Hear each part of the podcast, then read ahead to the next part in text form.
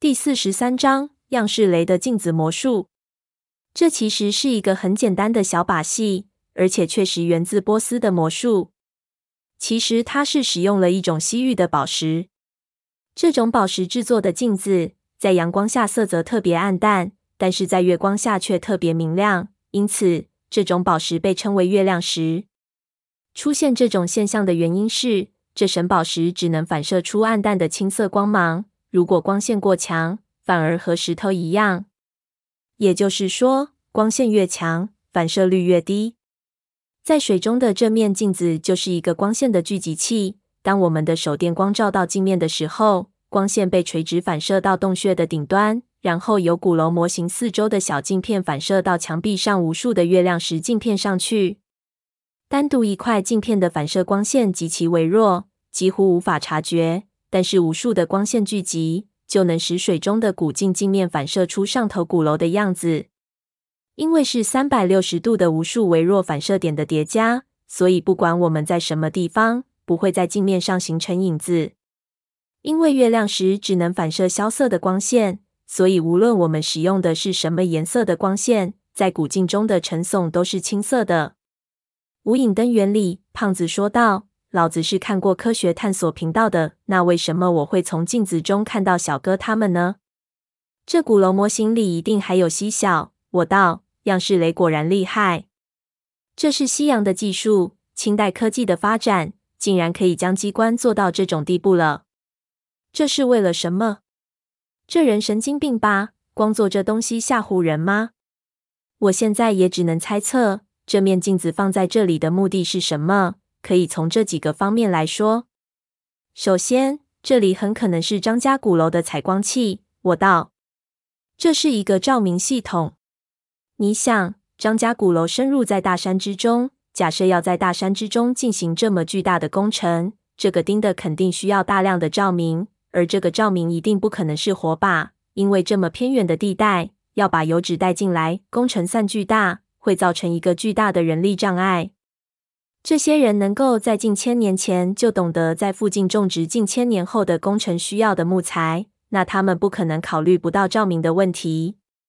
我心算了一下，如果这个地方用两百人施工的话，需要两到三年时间才有可能完工。这两到三年内的照明，不可能是完全依靠油脂的。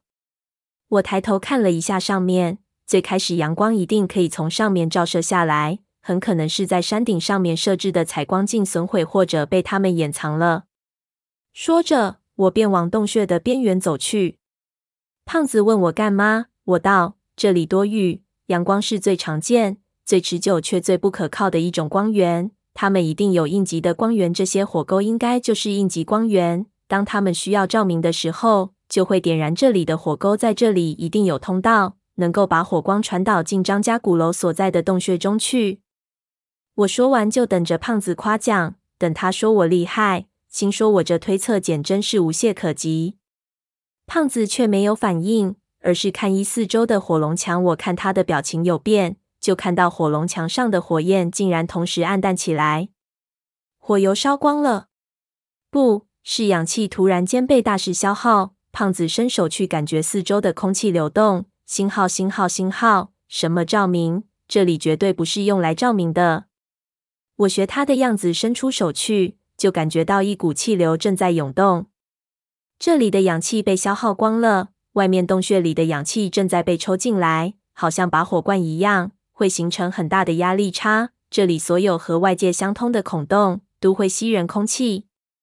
可这有什么用啊？我道。胖子道：“不知道，但是我有不祥的预感。”刚说完，我就听到四周的墙壁中。突然传来一连串锁链牵拉的声音，好像什么机关被启动了。完蛋了！胖子说道：“快跑！”怎么了？我大叫。他拉着我就往出口跑，大吼：“气压启动了机关！这里的机关全是石头，太重了，必须靠气压才能驱动。这地方就是一个气泵。”我瞬间领悟了，但是就在这个瞬间。我脚下的水潭一下就起了动静，我没跑几步就发现自己根本站立不住了，脚下竟然出现了一个斜坡，同时所有的水开始打漩涡。我在可以借力的最后一刹那，一下就趴向石梁，结果指甲在上面狠狠的划了一下，整个人就趴在了水里。瞬间我就被卷进了水流中。我心中凛然，我靠，这水潭底下竟然有这样的机关！就在我担心这下面有多高，底下是什么的一瞬间，我已经落到了地上，手电半在离我不远的地方。接着，上面冲下来的水不停地冲在我身上，把我整个人往的里压。我被冲得狼狈不堪。虽然上面的水潭很深，但是起码也有几吨的水。我不停地扑腾，才能勉强在水流中找个空隙呼吸一口。半窒息的状态，等到所有的水全部流完，才得到缓解。我此时已经精疲力尽，不停地呕吐和咳嗽，把气管里所有的水全都喷了出来，这才算是缓了过来。这星号、星号、星号又是什么地方？手电已被冲得非常远，我抹着脸看四周，一片漆黑。我摸了摸地上，发现竟然不是石头，而是沙子。沙子被冲出了一个大坑。我就在这个大坑的中央，这似乎是个沙坑。这一落也只有两三米高。我一边庆幸落入的不是要命的陷阱，一边挣扎着爬了起来。刚往手电光的方向走了两三步，我就觉得不对劲，一下我的脚就陷人了的里。走了三步之后，我已经被拖入了脚下的地面里。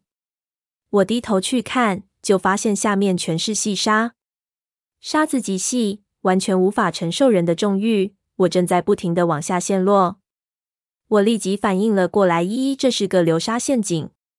古墓中最常见的机关就是流沙陷阱，它没有什么精巧的设计，只是在古墓的四周灌人大拉的流沙。因为流沙和水一样，如果挖掘到这个流沙层，除非挖出所有的流沙，否则不论怎么挖坑，都和在水里挖坑一样，每挖一下，流沙都会涌回去。同时，古墓的工匠会在古墓的地板上设计合板，盗墓者只要吊人合板，立即就会落人古墓最底下的流沙层中，很快就被没顶。鬼影说通道内十分安全，怎么会有这样的陷阱？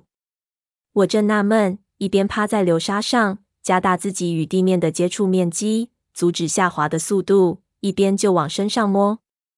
我摸了半天，也没摸到什么有用的东西。倒是眼睛逐渐适应了这里的光线，我看到胖子就在不远的地方。他比我更惨，是头朝下插入了流沙之中，现在只剩两只脚还在不停地合腾，想把脑袋合出来，但是越折腾，下沉的越厉害。在这种环境下，我已经学会不绝望。以往越是险恶的环境，我最后越是可以险中求胜。但是就在我冷静地快速思考问题的时候，我发现。这一次和以往都不一样。这一次没有时间给我思考，几乎就在二十秒之后，沙子已经没到了我的脖子。不过，几乎是同时，我发现脚上踩到了什么东西，是流沙陷阱的底部。那是一块坚硬的东西，阻止了我的继续下沉。胖子也合了出来，大叫着：“我让他过来！”他拼命往我这里爬，只爬了一半。他也没到，只剩下一个脑袋，只能停了下来。